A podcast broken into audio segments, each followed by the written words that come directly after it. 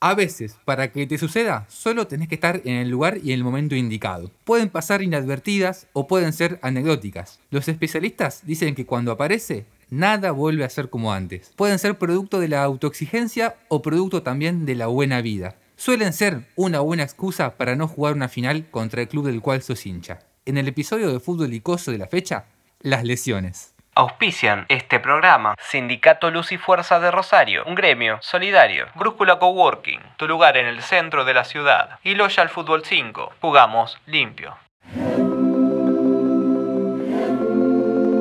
En el episodio de hoy estamos hablando de lesiones. Mi nombre es Elian Echeli, estoy con Mauro Weiss y la señora Candela Dolores Moreno Cuco. ¿Cómo les va?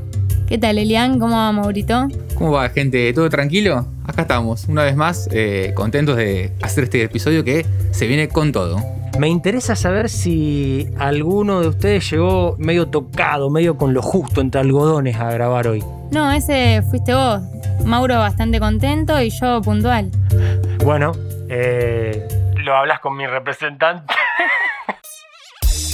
Cualquiera que alguna vez jugó en un campito o trató de juntar 10 o 14 personas, dependiendo de las dimensiones del terreno, ha experimentado alguna lesión, propia del físico totalmente amateur, a veces destruido o poco preparado para el deporte. Si les preguntamos a especialistas en el tema, probablemente nos nombren decenas de lesiones existentes, pero a cualquier simple mortal que juega de oído siempre le tocan más o menos las mismas. Una de esas es el esguince, o sea, el estiramiento de los ligamentos que conectan dos huesos en las articulaciones. No creo que haya persona que no se haya esguinzado por lo menos una vez en su humilde carrera futbolística. Bueno, yo no me lesioné nunca, pero es bastante humilde mi carrera futbolística. Bastante, bastante puede llegar por un pisotón rival o directamente saltar y caer con el tobillo poco firme de manera que se termine doblando. También nos persiguen las eternas lesiones musculares. A veces son solo contracturas que se solucionan con alguien que te estira el pie mientras te tirás en la cancha haciendo gestos de dolor. Pero en otras ocasiones se te complica un poco más. Cuando no sentís la contractura, que de última te deja tranqui, entonces decís, ya se irá. Pero no, pinchazo y un diagnóstico obvio. Desgarro. Se te va a poner la zona morada, te va a doler y no vas a poder jugar por al menos un mes. Si hablamos de no jugar por un tiempo, no podemos dejar de nombrar a la lesión que más amateurs dejó fuera de las canchas durante meses. La rotura de ligamentos cruzados. Encima suele terminar siendo rotura de ligamento cruzado anterior de la pierna derecha. Siempre es ahí. Sí, todo. No falla nunca. Esa tampoco me pasó, pero el desgarro sí, dos veces. A usted no le pasó nada, señora. no, y la rotura de ligamentos es una lesión que a cualquier profesional le cuesta entre 6 y 8 meses de recuperación. Pero, por obvias razones, si te pasa a vos o si me pasa a mí, equivale a estar al menos un año sin tocar la pelota. Hay quienes después de romperse los ligamentos no vuelven más. Y en caso de volver, mi vieja mula ya no es lo que era. Un retorno con falta de fútbol, con poco aire, sin timing, sin resto físico. Y no, acá no vamos a nombrar a ningún futbolista que esté en esas condiciones y mucho menos decir que es un ídolo de San Lorenzo que patea los penales de una manera exquisita.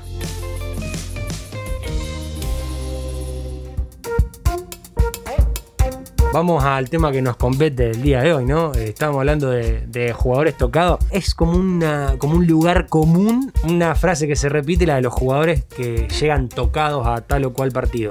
Para mi gusto, los jugadores deben vivir tocados, porque en el fútbol profesional hay mucho roce, mucho golpe, mucha infiltración.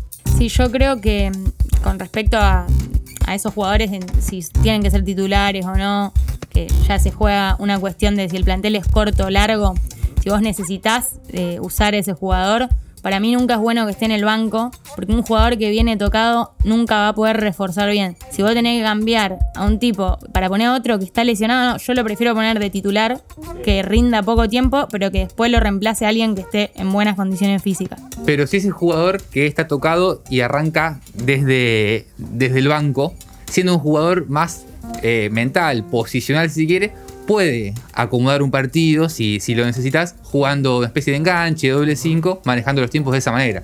Digamos, si es la que hizo Scaloni con el Cuti Romero, preferible que arranque de titular porque es un central y vos necesitas solidez los 50 minutos que te pueda dar, pero si fuera Riquelme lo pones los últimos 20. Eh, puede ser, puede ser. El tema es que el Cuti Romero llegó a jugar 50, otros pueden durar 15. También ese es el problema también. Sí, es cierto, es cierto. Claro, el tema es que también te puede significar dos cambios. Vos pones un- a uno que viene lesionado, a los cinco minutos se te rompe y quemaste dos cambios. Claro. Capaz en este momento que todavía el fútbol argentino por lo menos tiene cinco cambios, vos decís, bueno, no es tan caro. Pero un par de años atrás, no sé, no lo hubiera hecho yo de té. Claro, como la, la final de Madrid donde Gago entra... La final de Madrid entre Boca y River, ¿no? Claro, sí. Se sabe El- cuando sí, se dice sí, la final sí. de Madrid. El abanderado de las Que, lesiones. que entra Gago y se lesiona y Boca ya no tiene más cambio y se queda con nueve el equipo. Eh, también lo que dice Messi, que no le gusta salir nunca, Sí. que en el caso de que tenga que salir del 11 titular, titular, prefiere estar en el banco y entrar los últimos 25 porque puede definir él el partido. Tiene esa capacidad de estar en los últimos minutos y bueno, supongo que le bajará un poco el estrés, la ansiedad también, ¿no? Jugar los últimos minutos. Sí, sí, es cierto. Y, y también hay que leer el contexto del partido, digamos. Si vos tenés al mejor que está un poquito tocado y vas perdiendo 3 a 0, ya está, no lo vas a poner, me parece, ¿no? En cambio, si vas perdiendo 1 a 0, a lo mejor sí vale la pena ponerlo y que te haga la diferencia. Y hay cada forro que te pone al mejor y lo quema aunque vaya perdiendo por goleada. Está bien, no Pero hay bueno, lectura ahí. En el caso de Messi también capaz debe ser fuerte salir del equipo titular, como que Sí. más vale entrar desde el banco que salir porque no es un tipo que esté habituado a salir. Claro, claro, claro. Pero bueno, también está, claro, está, está esa dicotomía que, que, que planteabas vos, Candela, que de decir, bueno, y sí, si para qué lo vas a, a usar cuando el partido ya está jugado, más vale ponerlo de entrada que el tipo puede cambiar el partido. Eh, es como, creo que depende de la instancia, ¿no? En un octavo de final no lo arriesgo, en una semifinal sí, lo pongo, sí o sí. En una semifinal que juegue todo lo que pueda. Esa es la realidad. En una semifinal que juegue todo lo que pueda y si se rompe los 60, jugó 60 minutos. Un jugador metió un gol jugando para el Atlético Universidad durante la Copa Perú, pero la gente se estaba yendo del estadio a causa de un terremoto. Lo contradictorio es que el gol lo había hecho Jorge Alegría.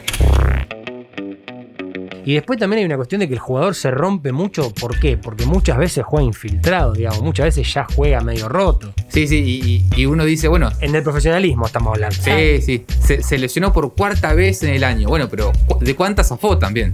¿De cuántas veces jugó y nadie se enteró que estaba todo roto, Claro, claro. Todo, todo inyectado para poder jugar ese partido? Y muchas veces son cosas que hacen los jugadores sin decirlo, porque, porque si lo dicen, está la presión de que está jugando lesionado. Y si juega mal, porque está lesionado. El técnico lo quiere poner tampoco también sin decirle a, a- a los medios que juega con una molestia porque tal cosa. Claro. Y entonces eh, se, se genera una, una dificultad para, para poder eh, charlarlo y, y decir quién va a jugar. Sí, también cuántas dolencias o molestias propias del roce competitivo no trascienden porque, bueno, son cosas De del partido comunes de todos los días que capaz para una persona que no es profesional es como, no, hoy no voy a jugar porque Sí, me raspé la espalda, qué sé yo. Pasa que también ahora son atletas los jugadores. No Sí. tienen un físico ni siquiera parecido al, al de un simple mortal. Pero me quiero quedar con esto que decías vos, que, de que no se conocen los medios. Vuelvo a la final de Madrid. Hoy estoy con esa, pero mal. Te Eh, dejó tocado. Sí, no, ¿qué pasa? Eh, no, pasa que tiene que ver con algún contenido que estuve preparando para el programa. Ah. Pablo Pérez llegaba con una molestia en el tobillo. Primé la pelota y, y lo, y los- y lo dijo la prensa. Salió a boquear eh, Tato Aguilera, que es- merece ser escrachado. Cancelado. ¿Y qué pasó? Empezó el partido, cinco minutos y Prato fue derecho a pisarle el tobillo a Pablo. Le pegó un patadón a Pablo Pérez en el tobillo que, que tenía dolido. Y lo arruinó para el resto del partido. O sea, claramente Gallardo lo mandó Lo- pero a hacer eso y está vale. perfecto. Está perfecto. Ahora, lo que tiene razón Mauro es que por ahí no está tan bueno que la prensa sepa todo lo que las molestias tienen tus jugadores. Yo valoro igual que. Porque los jugadores de Boca, los hinchas de Boca le criticaron a, a Pablo Pérez que eh, jugó ese partido lesionado. Y ese capitán del equipo se quiso infiltrar y quiso decir, quiso dar el presente en el partido Obvio. más importante. La verdad que eh, su- tiene hasta la responsabilidad de decir quiero jugar. Después el técnico tiene que decidir si va a jugar o no. Yo lo hubiese jugado también. Y claro, claro. sí, bueno, también hay quienes dicen que es el capitán de las grandes derrotas y qué sé yo, pero Sí, bueno, pero el tema con la No pasó prensa... por las lesiones. Pero eso no va a pasar, Claro, eso no, no por pasa la más de una chicana Sí, boluda, ¿viste? No, no, pero de, de los propios, digo. Y sin embargo, para mí el, el tema de la prensa ya trasciende lo que nos convoca, que son las lesiones.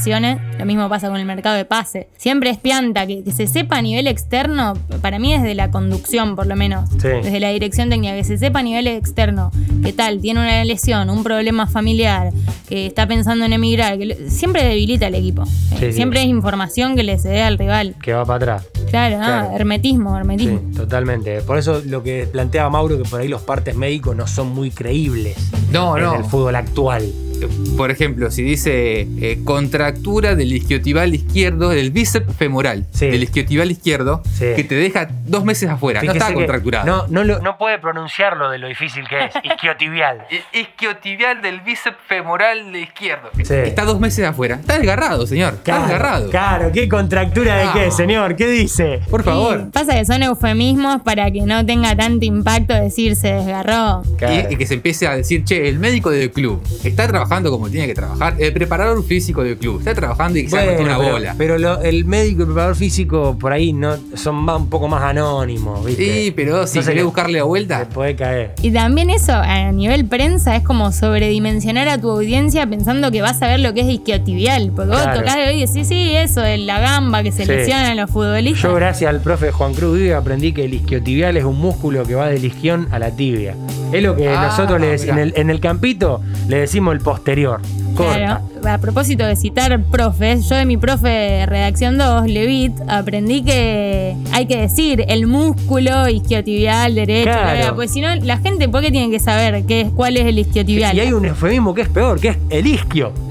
O sea. es como sos el amigo, ¿viste? El isquio, claro, vení, el claro, isquio. ¿viste? El isquia y el isquio. Claro, es, es como, y tiene razón Mauro, por ahí dice, no sé, la lesión, eh, qué sé yo, lux- luxación del cartílago, yo, en realidad es lo que tiene un tiro en la rodilla el tipo. Pero, pero bueno, eh, también, también yo creo que por algo se miente. Y para esconder, para que, para que no se piense que el trabajo del médico del preparador físico fue malo. Básicamente es eso. Exactamente.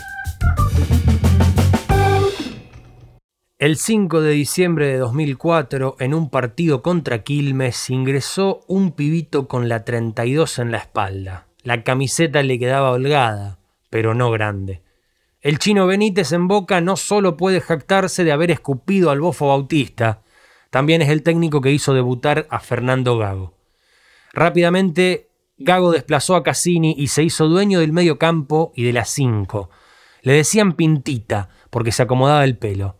Le sobraba clase, pero también metía, corría y raspaba, sin despeinarse. Una joya. No tardaron en compararlo con Fernando Redondo, que de paso era tocayo, tampoco en llevárselo al Real Madrid por 27.7 millones de dólares, la venta más cara de la historia de Boca Juniors. En España, al principio le fue bien, pero en la temporada 2008-2009 comenzó a perseguirlo un fantasma que marcaría su carrera. Un desgarro lo alejó por un mes de las canchas y al volver comenzó a alternar la titularidad. El Real Madrid dejó de tenerlo en cuenta. Tuvo un muy buen paso por la Roma, luego uno medio pelo por el Valencia, donde también sufrió algunas lesiones musculares, hasta que finalmente, en 2013, retornó a la Argentina para jugar en Vélez. Después de seis meses en la B, al fin, volvió a casa. Le quedaba casi un año para ponerse a punto y cumplir su objetivo, jugar el Mundial del 2014. Lo logró. Su nivel futbolístico lo hacía titular indiscutido y los hinchas se apropiaban cada vez más de su figura, pero el futuro tenía reservada una página negra para él. El 13 de septiembre de 2015 contra River de visitante, habían transcurrido pocos minutos cuando Gago cayó al piso con cara de un dolor desgarrador e hizo la inconfundible seña de algo que se corta. Era su tendón de Aquiles del pie izquierdo. Fue operado, se rehabilitó y volvió en febrero de 2016 y cuando empezaba a retomar su buen nivel, en abril otra vez la calamidad. El injerto que le pusieron en su operación del tendón se desprendió, otra vez la suerte quiso que fuera frente a River, otra vez una lesión lo dejó afuera. Su mentalidad ganadora que lo da todo, recuperación en tiempo récord, en noviembre volvió a jugar y brilló. Su rendimiento le tapó la boca a los que lo sentenciaban retirado y le valió la convocatoria a la selección, en la que ya se lo consideraba caduco.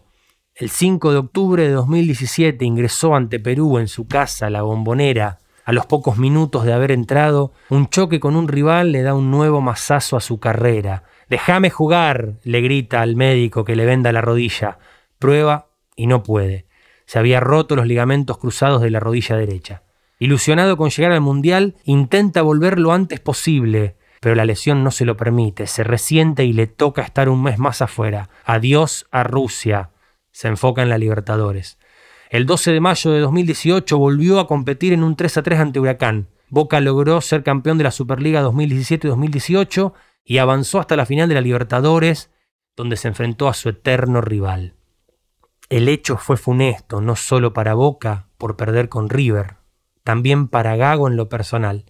Ingresó para jugar el tiempo suplementario y a poco de hacerlo, otra vez el tendón de Aquiles, ahora el del pie derecho.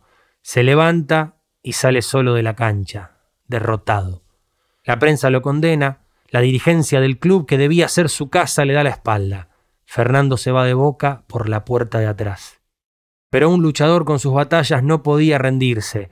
El gringo Heinze lo llama para jugar en Vélez, otra vez, acepta y vuelve a las canchas el 24 de agosto de 2019. Su juego conforma al hincha de Vélez y ayuda a Heinze a transformar un grupo de pibitos en jugadores de primera división.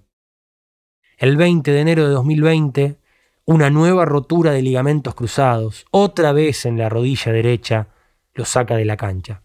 Gago aprovechó la pandemia y se puso a tono físicamente. La palabra resiliencia, que tan de moda está en estos días, se inventó para él.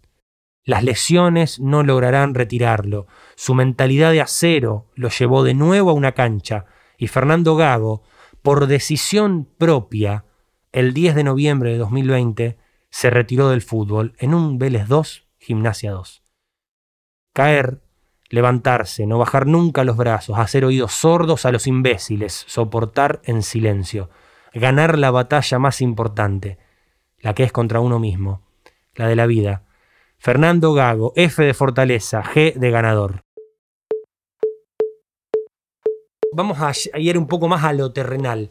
¿Cuántos jugadores hay que, qué sé yo, el tío que te cuenta de, cuando hizo inferior en Newell, que te dice, no, yo sabía el fenómeno que era. No llegué porque me, la lesión, o sea, ¿cuánto es mito y cuánto es verdad de la gente que no llegó por las lesiones, el frustrado por lesión? Bueno, yo conozco un, caso, uno solo de todos los que escucho, Un, amigo de, de mi papá que verdaderamente jugaba en ligas regionales, era nueve, un gran jugador de fútbol, se lesionó mal, creo que eran los ligamentos cruzados, y no jugó más.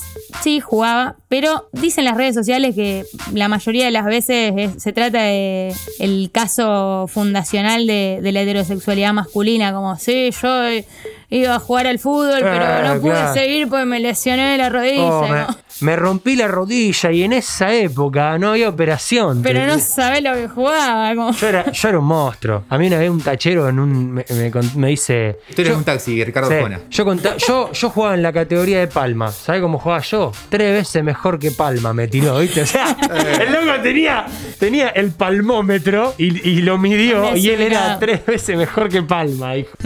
Tengo un conocido que llegó a jugar con Ezequiel Barco en, las, en la reserva de Independiente. Sí. De paso me dijo que ningún referente de club lo saludaba, o sea. Y, Excelente. Claro, sí. Bueno, salgo Mancuello y, y Tagliafico. El resto. Bueno, y se rompió una rodilla, se recuperó, era ambidiestro Ah, y se rompió también la otra rodilla. Así que abandonó el fútbol y ahora está haciendo buena guita con un trabajo. Pero. Eh, me alegro que vaya bien. Sí, sí, sí. sí. a mí, a la neurosis me alegra la rotura simétrica. bueno, pasa que, se rompió las dos, por lo menos, ¿no? y, déjame decirte que vi, vi videos de él jugando los torneos eh, regionales. Y la verdad que por videos todos la rompemos, ¿no? Sí, obvio. Pero este pibe la rompe en serio por el compilado. Bueno, y después también está como, como que hay otros, otros tipos que las lesiones les cagaron la carrera, pero ya, viendo consagrado, ya viéndose consagrado en primera, por ejemplo, Berti, que se rompió la rodilla jugando en Boca y chao. O sea, el tipo venía en, en franco ascenso, jugando muy bien y ahí sí se rompió en serio y chao, no pudo jugar más. ¿Qué es lo que se rompió? La rodilla. El ligamento derecho, seguramente. Se rompió todo. Porque Pará, ahí te digo, ligamento colateral de la rodilla derecha. colateral. hay ligamento, no hay anteriores, hay colateral. ¿No será el lateral? Ah. Puede No, ser. aparte, me- el ligamento. Faltaron 5 o 6 El años de ligamento tenés el, el interno y no sé si hay un, un ligamento lateral. O sea, nos van a matar los kinesiólogos y los médicos acá. Ahora te averiguo, ahora hablo con. Ahora, ahora hablamos con, con el plantel, el, el cuerpo médico del plantel.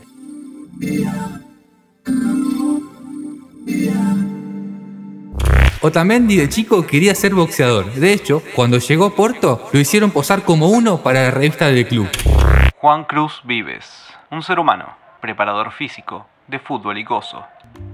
Primero, para diferenciar los tres tipos de lesiones, contractura, desgarro distensión, está bueno aclarar que un músculo es una masa de tejido compuesto de fibras que tiene la capacidad de contraerse y relajarse y producir movimiento, que es el objetivo, digamos. Una contractura es un incremento en la tensión del músculo, como que se siente como que se encoge el músculo, hay como una tensión constante, una molestia que se puede ir acumulando ¿sí? a lo largo de los días y a lo largo de los entrenamientos, puede ir de menos a más, dependiendo del grado de la contractura y el lugar donde está alojado, puede ser 48, 72 horas y hasta 5 días puede llevarte una contractura más o menos leve. En una contractura más grande puede llevar una recuperación de 10 días. A diferencia de lo que es el desgarro, que no tiene ruptura fibrilar. En cambio, el desgarro sí tiene ruptura fibrilar. Dependiendo del grado, puede llevar una semana o dos, en el mejor de los casos, tres o cuatro semanas, cuando ya es un poco más severo. Y ya cuando es grave, un desgarro, eh, afecta a mucha más cantidad de fibras musculares. Esa ruptura requiere mucho más tiempo y ya necesita un acompañamiento de algún kinesiólogo, un fisioterapeuta. Algunos autores ponen que es lo mismo con el desgarro y la distensión, pero la distensión está referido más a lo que es tendinoso, también a lo muscular, pero es cuando alguna de las fibras se estira y puede producir ruptura fibrilar o se puede cortar el tendón, digamos. El tendón es lo que une el músculo con el hueso, se ancla en el músculo para producir movimiento como si fuera un sistema de palancas de sogas que necesita anclarse en algún lado y puede perder su forma. Ahí estaría cerrado lo que es la distensión. Lo que se recomienda siempre ante estas lesiones es no realizar un reposo absoluto, digamos, por tres días o por una semana, estar parado, porque eso va a enlentecer la recuperación. Cuando hay una lesión de este tipo, lo que se recomienda es, por ejemplo, un desgarro, algún vendaje compresivo los primeros días, hielo y elevación. Eso es lo que se puede hacer en casa. Y después el deportista tiene que seguir entrenando, realizando un estímulo adecuado. Otra cosa que también se hace un sobreuso a veces en las lesiones son los fármacos o analgésicos, que está bien los primeros días, alivian el dolor y ayuda a desinflamar la zona, pero el prolongar el uso de estos fármacos puede enlentecer mucho más la cicatrización muscular, entonces es contraproducente ya utilizarlo más de 24 o 48 horas. Hablando de mala leche, quisiera tomar el término mala leche y aplicar su, su otro significado, su polisemia, para hablar de la mala suerte. Ah, de Mala bueno. leche como sinónimo de mala suerte. ¿Cuánta gente, vos decís, no se puede lesionar así? Qué mala leche que tuvo. Eh, por ejemplo, el, como el arquero este, Canizares. Canizares. Cañete Canizares. que se le cayó un frasco de perfume en el dedo gordo del pie y se perdió un mundial. Ah, insólito, insólito. Después también está la, la de Nesta, que ¿Vos le, pará, ¿Vos le creés que el tipo se le cayó un frasco de perfume? pasa que para mí cuando es creerle o pensar que está en una, que está limpiándose de algún... De algún chanchulio. Sí, de, de alguna ingesta que ha tenido algún sábado por la noche. Si, si no, no, no, no Ah, puede haber otra. Pero Están hablando de droga. es que eh, para la opinión pública eh, son boludos si te queda Sí, un frasco sí. de perfume, Yo- vale, decime yo que te fuiste de Yo joda. preferiría No. decir, no, me, me- me tomé toda la pala que había. Eh, Pero en el mundo del fútbol decir eso es no jugar más en tu vida. Obvio, Está pero bien, de última bien. decís, bueno, salí, no sé, me tropecé, no sé. Me tropecé con una línea. Claro. no, me, Me- empujaron, me peleé, qué sé yo, Sí. cualquier cosa me parece. ¿Sabés lo, lo que le pasó? ¿Sabés lo que le pasó? Se refaló. Usted hacía algo de Nesta. Eh, Nesta, que nunca lo confirmó porque no queda bien tampoco, pero eh, decían que es un, era un jugador amante de la Play 2 en ese momento. Ah, casi cuando dijo amante me agarró, casi No, se no, me no, paraliza. Play el- 2. Se levantaba antes de entrenamiento para jugar a la Play, volvía al entrenamiento, seguía jugando a la Play con sus compañeros. Sí. Y en un momento apareció con una lesión en la muñeca. Ta, ta, ta, Y los rumores fuertes, que ya llegaron hasta, hasta Rosario, Sí. dicen Uf, que uf, Los trajo usted de Europa. dicen que eh, se lesionó la muñeca con la- jugando a la Play, con, A- con el joystick mismo. Alessandro Nesta se lesionó la muñeca jugando al play. Sí. La- lo agarra el pollo Viñolo y Ruggeri y hace una fiesta. no y capaz que si decía que se lesionaba haciéndose la paja, quedaba menos Queda- ridículo. queda más, Sí. más macho, ¿no? Viste que ahora que. No sé, como que lesionarte jugando a la Play. Después dicen que los e-games no son deporte. Claro, viejo. Eh, no, yo recuerdo a Paulo Ferrari que Sí. según trascendió se lesionó, se rompió el tendón de Aquiles Sí. pisando una piedra. ¿En qué, en dos qué- veces ¿En qué situación? le pasó a él. Ah, do- O sea, el no dos hombre- veces pisando El una hombre piedra. es el único animal que tropieza dos No. veces con la misma piedra. Y Ferrari es bastante animal. Así que. Dos veces en un año y medio se rompió el tendón de Aquiles y una fue pisando una piedra, otra fue jugando al fútbol. Bueno, pero ¿en qué contexto pisó la piedra, por favor? Caminando, se- o sea, según trascendió, no sé, Bueno, tampoco- vivía en un barrio con, eh, carenciado que tenía que Sí, caminar. calle, por- calle con Sí. empedrado. Sí, claro. Sí, sí, sí. Seguramente. Estaban pagando mal en sentar en esa época, me parece. Bueno, a- capaz que no le pagaban directamente. a ese, Pues, ese era el problema. no, no me extrañaría, no me extrañaría. Bueno, vale aclarar no existe el riesgo cero de lesión, sea de alto nivel o deportista amateur. Lo que podemos hacer nosotros como profes o preparadores físicos es tratar de reducir al máximo el riesgo y también, por supuesto, el trabajo del deportista, que también tiene su responsabilidad. Una de las mayores causas que pueden producir lesiones es la mala planificación y la dosificación de cargas. Uno de los mayores errores que podemos tener como profesionales. Estas están dentro de la mala planificación. Puede ser que el deportista no tenga fuerza que requiere el, deporte, de movilidad, desbalance en- entre las cadenas de movimiento. Si yo tengo un músculo muy fuerte y el otro muy débil, me voy a lesionar indefectiblemente a corto o a largo plazo uno de los dos. Es muy importante el trabajo interdisciplinario, ya sea en un equipo de fútbol o en una persona que juega al fútbol amateur, que todos los profesionales de la salud que estamos involucrados en el deporte, sea profe o preparador físico, el kinesiólogo, el doctor y una nutricionista también, sería lo adecuado, que todos hablemos el mismo idioma, por así decirlo. Otra de las cosas muy importantes, para mí, estas tres cosas son pilares de la prevención de lesiones, es comer sano, el dormir bien, descansar es entrenar, sería otra frase así, para que quede grabada la importancia de lo que es dormir y descansar bien, y el entrenamiento adecuado entra lo que es planificación, dosificación de cargas, todo lo que es gimnasio, todo lo que es de campo. Esas tres me parece que son pilares básicos y que mejoran a largo plazo la calidad del deportista. Tité es católico de misa diaria.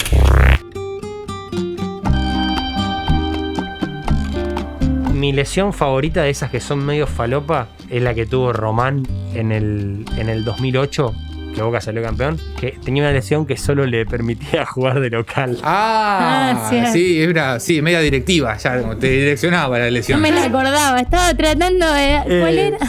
Fascitis plantar. Yo he hablado. No, pará, vamos, vamos, No- voy, a, no tiene vamos- voy a diagnóstico hacer eso. un paréntesis y me voy a poner serio. Lo inventó él Yo diagnóstico. hablé, con un, yo hablé con un tipo, un jugador de, de la Liga Casildense que tuvo fascitis plantar, me dijo que es horrible el dolor. Supongo que debe ser en la planta del pie. Que ¿En qué la- zona? Sí, es en, no, es en la planta del pie. Es como que tenés acortado el músculo de la planta del pie y, y- y te duele ti- tipo que te están apuñalando.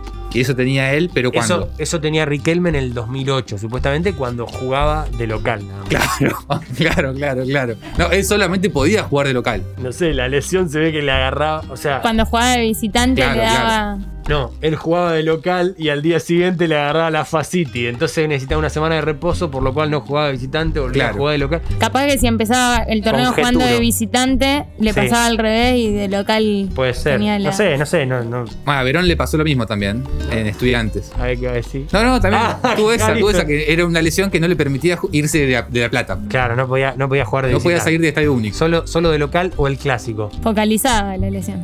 Eh, claro, exactamente.